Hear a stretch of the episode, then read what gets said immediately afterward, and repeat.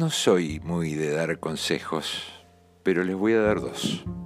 Dos tips, se dice ahora. Dos tips que no salen en ninguna guía para turistas. Por algo será, ya verán.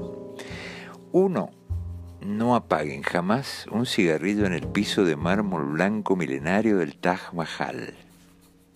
Y dos, no entren con las zapatillas colgadas en el hombro a la tumba de Gandhi cuando te han dicho que las dejes en la entrada, arriba de una montaña de hojotas pedorras. No lo hagas. Vas a preferir que te las afanen. Créanme, es una experiencia extrema. Que te grite nariz contra nariz un gigante hindú enojado, con boina y traje militar, es el laxante más eficaz y de rápida acción que se haya inventado. Por 15 segundos me sentí como Brad Davis en Expreso de Medianoche.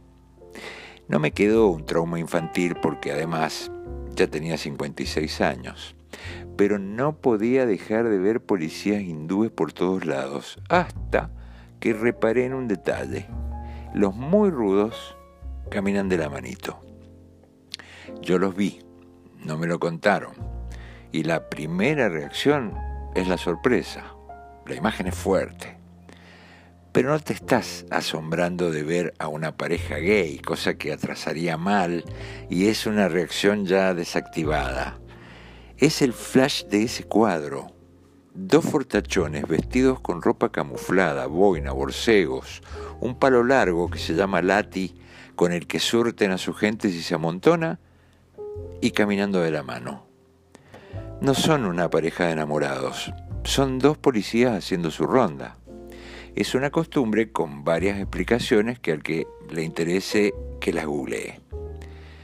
Tengo la foto de los muchachos. Tendría que subirla a las redes así sola, sin ningún epígrafe.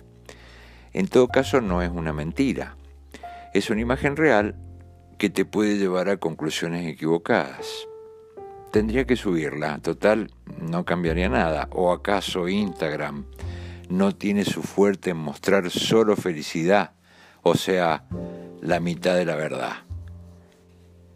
Y la mitad de la verdad, en todo caso, siempre es una mentira.